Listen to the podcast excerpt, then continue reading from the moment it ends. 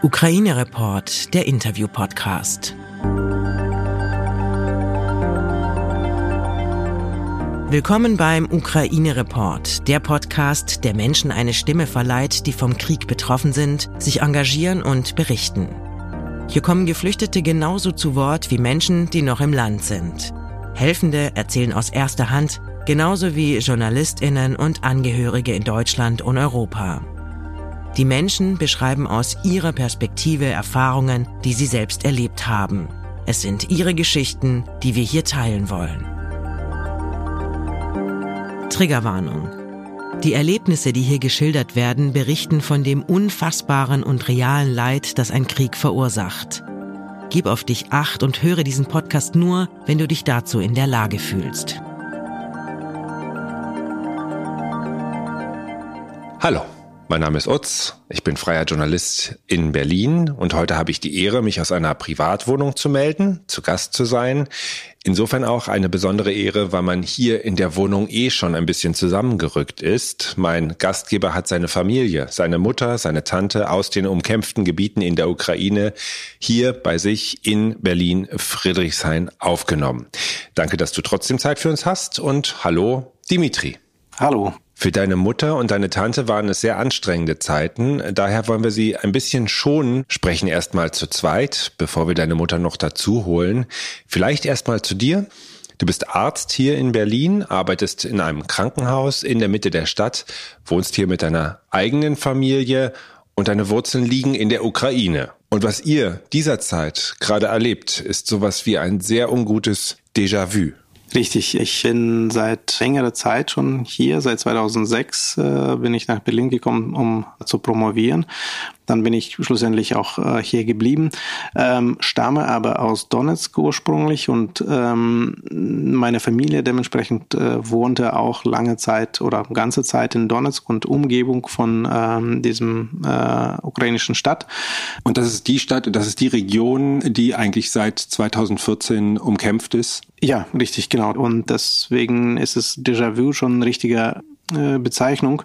Ähm, genau ähnliche Zustände haben wir 2014 erlebt, wo meine Tante und meine Mutter gemeinsam mit meinen Großeltern äh, aus Donetsk fliehen mussten und über mehreren Ecken schlussendlich nach Kiew kommen müssten. Heißt das für dich Krieg schon seit vielen Jahren einfach eine Rolle spielt und eigentlich seit acht Jahren dich beschäftigt? Ja, richtig. Natürlich jetzt äh, hat es ein Ausmaß genommen, was gesunde Menschen Verstand nicht mehr akzeptieren kann. Damals war das auch äh, kaum akzeptabel, aber man äh, hat sich daran gewohnt. Wir waren dann weg, aber unsere Freunde, Verwandte waren dann äh, quasi da. Wir, wir hatten jetzt keine Teilnahme an den Konflikt gehabt, dennoch waren wir ähm, ständig mental dort und äh, haben uns natürlich mit äh, vielen äh, Fragen und Problemen auseinandergesetzt, äh, sei es, wie geht es denn weiter, zu wem gehören die äh, Regionen, ob man da jetzt frei sprechen kann und seine Meinung äußern kann, bis zu deutsche oder europäische Stellungnahme beziehungsweise äh, europäische Ansicht, wie das da sozusagen, was da zu beachten wäre, ob die Putins Interesse zu beachten wäre, wie, wer ist daran schuld und äh, das hat natürlich abgelassen, aber 2014 war das sehr akut, sehr präzise, sehr schmerzhaft. Wir hätten äh, dann ständig Talkshows angeguckt, äh, Anne Will äh, und äh, wie die auch alle hießen. Da müssten wir so einen Quatsch von Frau Krone Schmalz und äh, Herr Kujat anhören, dass die Putins Interesse beachtet werden müssen, dass die äh, Russen gar nicht so Schlechtes haben wollen. Die sind nur ähm, ja wenn die Russen sagen, müssen sie natürlich russische Regierung darunter verstehen. Ähm, ja, und äh, das war schon sehr schmerzhaft zu sehen, wie anders ähm, diese äh, historische Wendung in Europa interpretiert worden war, obwohl das entstanden ist, nachdem ukrainische Volk ein relativ einheitliche und deutliche Message nach Europa geschickt hat, dass wir schon eine europäische ähm, Zukunft äh, uns wünschen und europäische Werte teilen. Das haben wir sehr hoher Preis dafür bezahlt damals. Nicht nur Teil von unserem Land wurde uns äh, in einer verbrecherischen Art und Weise entnommen, sondern auch viele Menschen mussten fliehen, mussten äh, Leben verlieren. um deine persönliche Situation zu verstehen, du bist 2006 nach Deutschland gegangen. Wie muss ich mir vorstellen, unter welchem Stresslevel deiner Heimat äh, bezogen, deinen Leuten, die du da kennst, stehst du eigentlich äh, seit wirklich schon längerer Zeit? 2014 war sehr schlimm, sehr schmerzhaft. Das hat äh, mir, meiner Familie äh, viele Augen eröffnet hat an dem, was wir von unserem ja, sage ich mal, bruderlichem Volk und Nation nach unseren Nachbarn zu erwarten haben. Das war sehr schmerzhaft. Dann hat es nachgelassen. Meine Eltern haben äh, glücklicherweise heile äh, diese äh, Territorium verlassen können und äh, sind nach Kiew schlussendlich geflohen über mehreren Ecken, haben dort in einer Zweizimmerwohnung erstmal zwei Jahren äh, äh, Mietwohnung quasi dann gelebt, zu viert mit meinen dementen äh, Großeltern, die dann leider auch auf dem Weg gestorben sind, auf diesem ja, Fluchtweg oder Lebensweg mehr oder minder. Äh, schlussendlich haben sie sich dann auch eine Existenzgrundlage aufgebaut, ein kleines Haus gebaut in der Nähe von äh, Kiew. Das ist leider jetzt äh, ziemlich präsent in Medien. Diese Ortschaft heißt Irpen. Und jetzt, acht äh, Jahre später, dürften sie wieder fliehen, nun mal nach Berlin.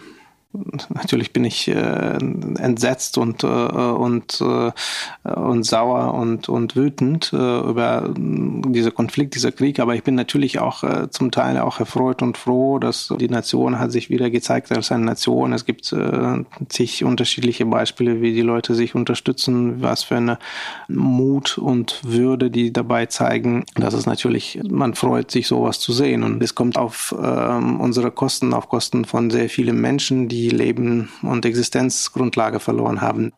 Dennoch versteht man ja auch, dass es nicht umsonst ist. Und wir wissen, dass Ukraine jetzt sozusagen eine Unabhängigkeit bekommt, eine wahre Unabhängigkeit, wenn man versteht, was ich meine. Ne? Also vorher, vor, vor halbes Jahr hat Putin dieser historische Exkurs uns vorgelegt, dass Ukraine ist nicht wirklich ein existenter Land, dass es ausgedacht worden war und dass wir ähm, Lenin es zu verdanken haben, dass er uns erfunden hat. In Wirklichkeit ähm, haben wir uns jetzt gerade erfunden und das ist natürlich auch eine positive Entwicklung.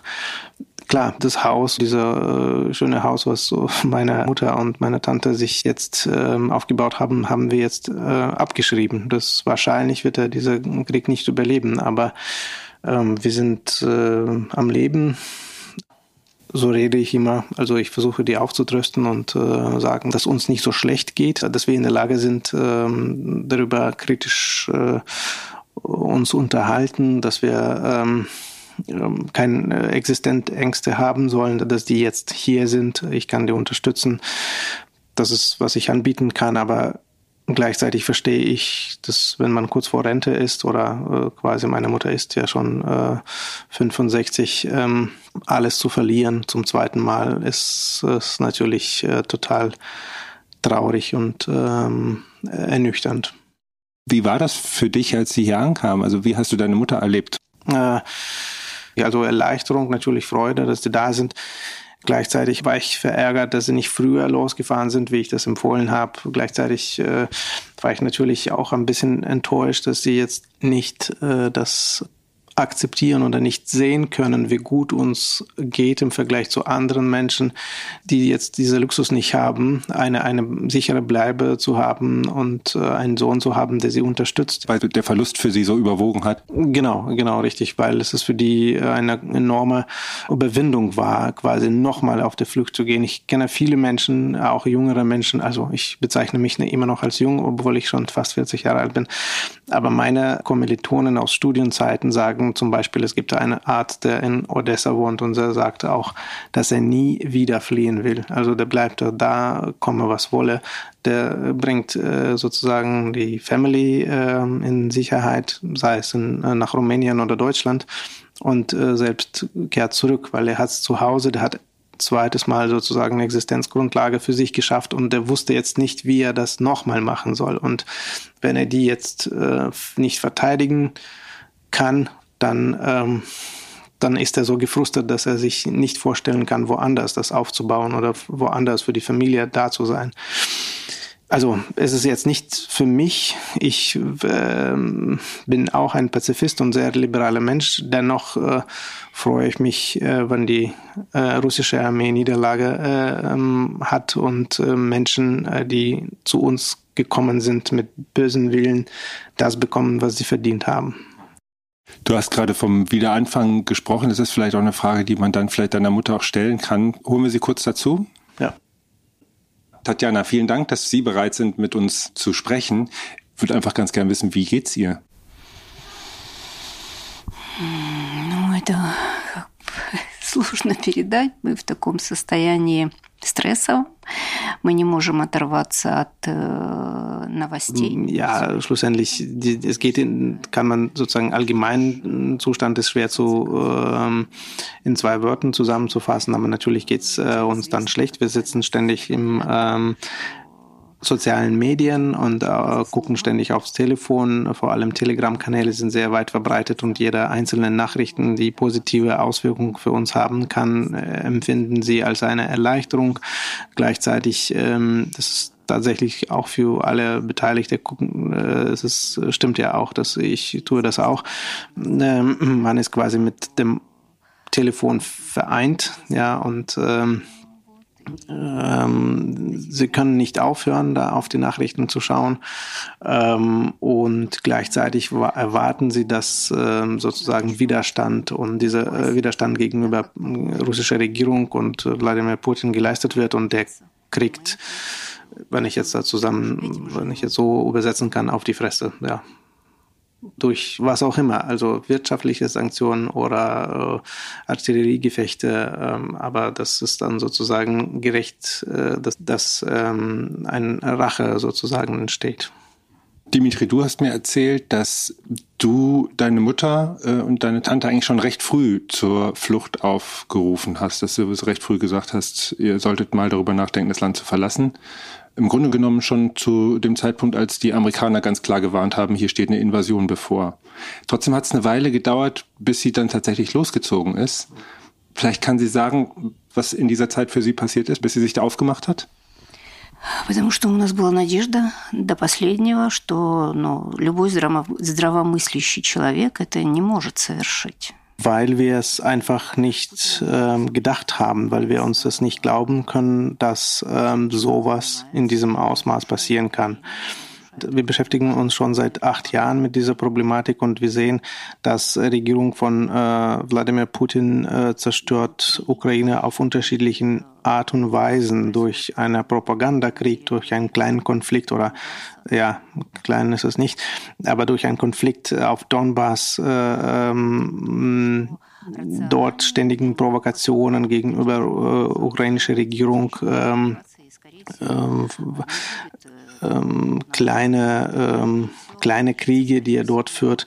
Und was wir gedacht haben, dass er äh, vielleicht, ähm, was er erreicht haben möchte, ist eine weitere ähm, Erweiterung sogenannten Volksrepubliken auf aktuellen äh, Grenzen von Donbass-Region, ähm, so dass die ein bisschen weiterkommen und die Grenze vorschieben ähm, und dass er auf diesem Wege weitere äh, vernichtende, äh, weitere sozusagen niederschwellige oder unterschwellige äh, Vernichtungskriege gegenüber Ukraine führt, aber jetzt nicht auf diesem Wege, dass er sich nicht traut, so eine Aventur ähm, loszulegen oder zu starten und ähm, eben in Herzen der Ukraine einzumarschieren und so mit äh, vernichtender Krieg beginnen gegenüber ukrainischer Nation, also gegenüber ukrainischen Zivilisten. Das hatten wir uns nie denken können. Du hast hier in Berlin gesessen und einfach früh schon gewarnt und hast gesagt, kommt lieber raus da.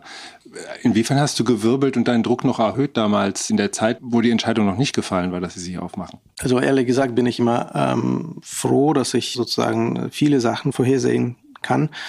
Aber diesmal habe ich mich auch äh, verkalkuliert. Ja, ich hätte jetzt äh, natürlich äh, sehr gerne gehabt, dass meine Mutter ohne diesen Stress, ähm, Einreisestress durch ganze Ukraine, Polen und halb Europa quasi hierher mit Auto ähm, überlebt, sondern einfach ganz vernünftig äh, oder oder bequem in ein Flugzeug steigt und hier Anfang Februar zu uns sich bewegt und hier sozusagen Zeit verbringt. Aber äh, gleichzeitig äh, hätte ich nie gedacht, dass zu sowas kommen kann. Und dementsprechend hätte ich auch gedacht, na gut, äh, dann ist es halt so. Vielleicht haben sie ja auch recht. Und dass es dann auch zu so ein massiver ähm, Krieg schlussendlich kommen soll, hätte ich nie im Leben vorstellen können fliehen, etwas zurücklassen. Wir haben ja gehört, dass Irpin also sehr unter Beschuss steht und man nicht weiß, wie das da weitergeht. Aber dann sozusagen in dem Wissen, sein Haus hinter sich zu lassen, wie läuft sowas ab? Wie kann man sowas auch mit sich vereinbaren? Мы сутки наблюдали развитие событий, и это нам напомнило вот эта ситуация, как все развивалось у нас в 2014 году. Sehr emotionale Rede. Also ähm, das ähm, war so, dass die äh, ein 24 Stunden gewartet haben und so zugeguckt haben, wie die Situation sich entwickelt hat. Äh, schlussendlich war das sehr ähnlich wie damals 2014 es losging in Donbass. Damals war der Epizentrum in Stadt Slawiansk ähm, und äh, diese Slawiansk-Stadt war dann auch besetzt äh, durch äh, prorussischen Separatisten. Allerdings, äh, das war Streit, Streitkräfte aus Russland. Das ist ein kleiner Kommentar von mir. Das hat einen ganz kleinen Maßstab genommen initial und plötzlich hat es explodiert. Das war unbeschreiblich, wie schnell das ging. Und so ähnlich war das dann auch ähm, in der Nähe von Irpin. So, äh, in der Nähe von Irpin gibt es eine Stadt, heißt Hostomel. Ähm, da ist ein Flughafen, Militärflughafen, und dort äh, sind die Russen äh, gelandet und dann die Beschuss, Artilleriebeschuss äh, stattfand, so dass ähm, zu dem Zeitpunkt haben sie verstanden, dass sie losfahren müssen und ähm, die Idee war, dass äh, die erstmal nach äh, Westen der Ukraine äh, fliehen, dort ähm, eine Bleibe finden für ein paar Wochen und dann wieder zurückkehren, wann die Sache sich beruhigt, äh, weil sie immer noch davon ausgingen, dass äh, die Situation sich beruhigt ähm, im Verlauf. Ähm, aber innerhalb von 24 Stunden, so lange eben dauerte diese Anreise nach Westen Ukraine, üblicherweise dauert es dann vielleicht sechs Stunden, ähm, weil so viele Menschen auf der Flucht waren, haben sie schon Informationen bekommen, dass äh, Zhytomyrskaya Oblast war unter Beschuss, dass äh, die, diese Bundesstraße total zerbombt war, dass die andere ähm, Infrastrukturobjekte zerbombt wurden und diese fliehende Menschenmasse ähm, hat die dann überzeugt, dass sie äh, weitere Schritte machen sollen, aber die dann, dann habe ich jetzt sozusagen ein bisschen Faden verloren, was meine Mutter so gesagt hat. Aber schlussendlich hat sie sehr emotional betont, dass sie die, sich nicht vorstellen könnte, dass Ukraine durch Putin erobern wird. Und das wird nie passieren, weil das versteht äh, Putin und Russland nicht, dass die Ukraine ist nicht zu erobern. Das ist, es ist quasi de facto unmöglich. Man kann, man kann es nicht tun. Das, das wird, das, das geht nicht. Wie blickt ihr jetzt in die Zukunft? Ihr seid jetzt wieder vereint als Familie in der Wohnung. Das war natürlich nicht so geplant. Was sind die nächsten Schritte für euch? Wie guckt ihr in die Zukunft? Мои личные шаги? Ну, я как бы это, может, не пафосно звучало, да, но э, наши все äh, Устремления в будущее. Auch wenn es ziemlich pathetisch klingt, sind unsere ähm, verbinden wir unsere Zukunft mit Ukraine. Wir wollen zurück, wir wollen nach Hause, wir wollen ähm, ähm, wir wollen ein äh, Land wieder aufbauen. Ähm, wir, wir, sind sicher, dass wir äh, dieses Land, äh, das Land erhalten bleibt, ähm, dass es nicht äh, verloren geht, weil äh, darum geht es ja schlussendlich. Äh, Putin, der will ganze Ukraine haben und das wird nicht stattfinden. Ähm, wir, wir wollen nicht so leben wie Russen in Russland. Wir wollen nicht äh, ähm, in dieser Situation äh, sein. Deswegen wird es auch nie werden. Ähm, dann war noch ein Punkt, dass ähm, da, also äh, ich kann jetzt, ich habe den Faden ein bisschen verloren. Äh, äh, meine Mutter sagte auch, dass es dann auch äh, diese Kriegsverbrechen, was man gesehen hat und diese äh, Menschen, die gestorben sind, die Kinder, die Frauen, also dieser Krieg äh, ist ja total äh, ernüchternd und ähm, so wollen die nicht werden, so wird ukrainische Nation nicht sein und ähm, alle Zukunft oder ganze Zukunft von uns ist mit Ukraine verbunden und wir hoffen, ähm, dass wir zurückkehren können und Land aufbauen werden, aufbauen mm, irgendwann in Zukunft. Ja. Ich weiß nicht, wie meine Mutter dieses 64 die, äh, unser Land wieder aufbauen sollte, aber das ist die Wörter, die sie gesagt hat. Tatjana, vielen Dank, dass wir miteinander sprechen konnten. Ich würde mit dir kurz noch einen Moment weitersprechen. Dankeschön. Danke. Alles Gute.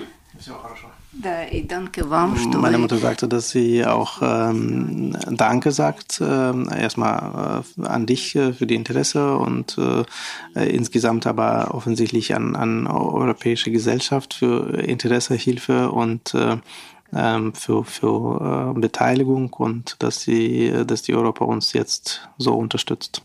Wie guckst du in die Zukunft?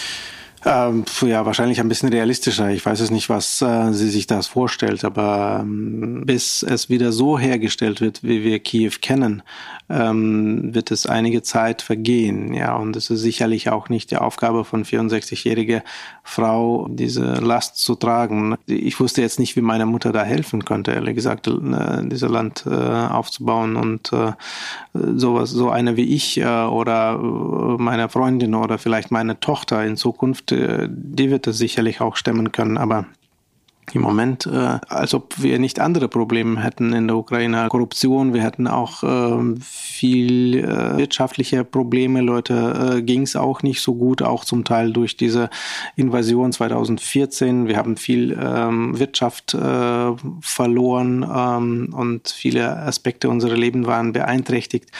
Und Jetzt ist es doch total illusorisch zu sagen, dass wir in zwei, drei Jahren wieder da sind, wo wir waren. Also ich habe meine Zweifel, dass es dann auch so schnell geht.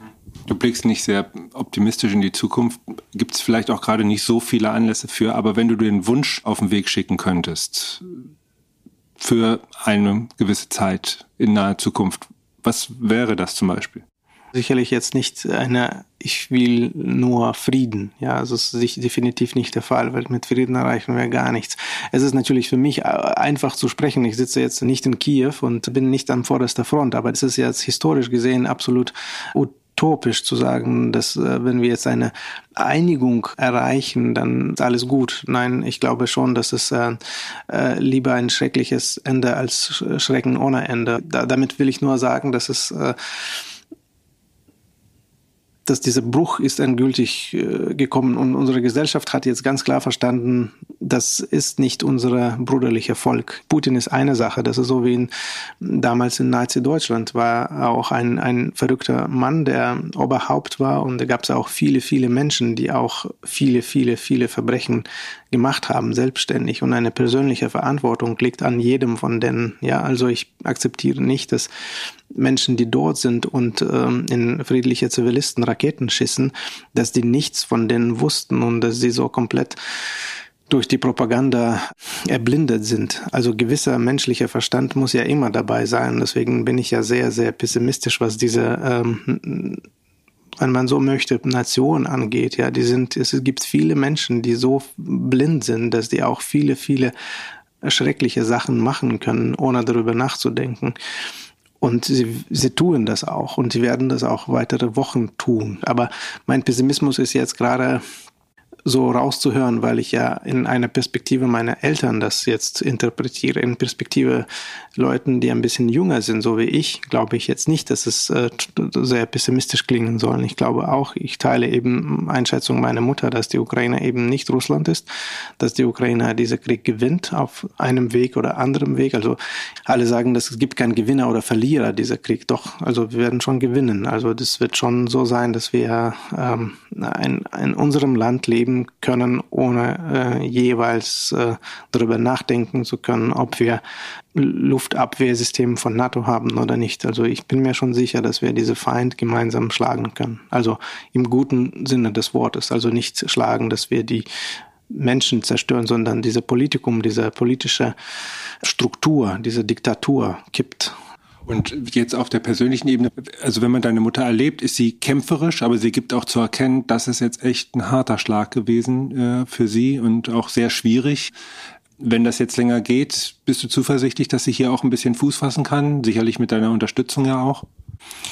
Äh, nee, das nicht. Sie wird sich jetzt nicht integrieren können. Ja, also zumindest, das ist, äh, glaube ich, utopisch zu denken, dass eine 64-jährige Frau sich äh, jetzt nach diesen Geschichtenschlägen äh, sich hier Schicksal. Schicksal, danke, danke, Schicksal, genau das suchte ich, äh, sich äh, so ohne weiteres integrieren kann. Sie hat keine Freunde, sie spricht diese Sprache nicht.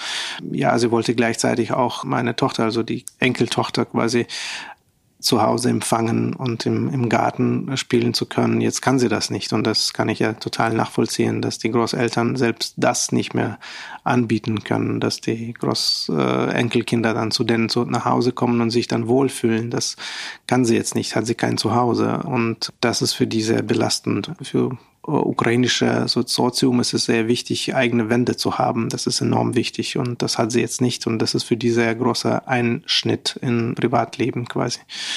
Sich hier in Berlin zu Hause zu fühlen, kann sie nur bedingt. Wie wirst du dich in Zukunft noch weiter engagieren oder wie, wie machst du das gerade? Ja, das ist auch eine schwierige, tatsächlich sehr schwierige Frage für mich. Ich ähm, man fühlt sich auch äh, ratlos und auch total verloren. Es gibt sehr viele Menschen, die Hilfe brauchen. Viele Organisationen, wo man Geld überweisen kann.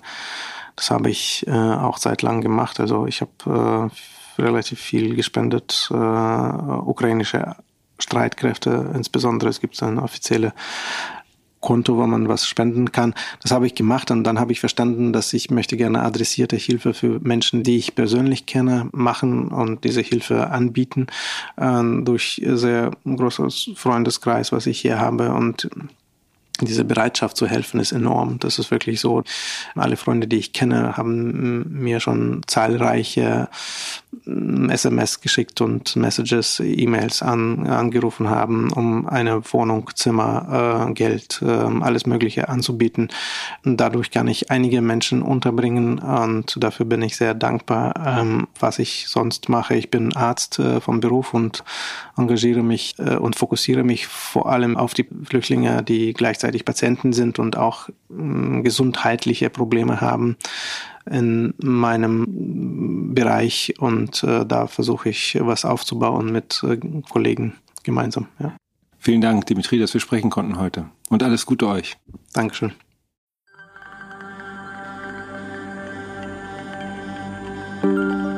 Wenn du etwas tun möchtest, dann informier dich bei renommierten Organisationen. Dort findest du Anregungen, wie du dich engagieren kannst.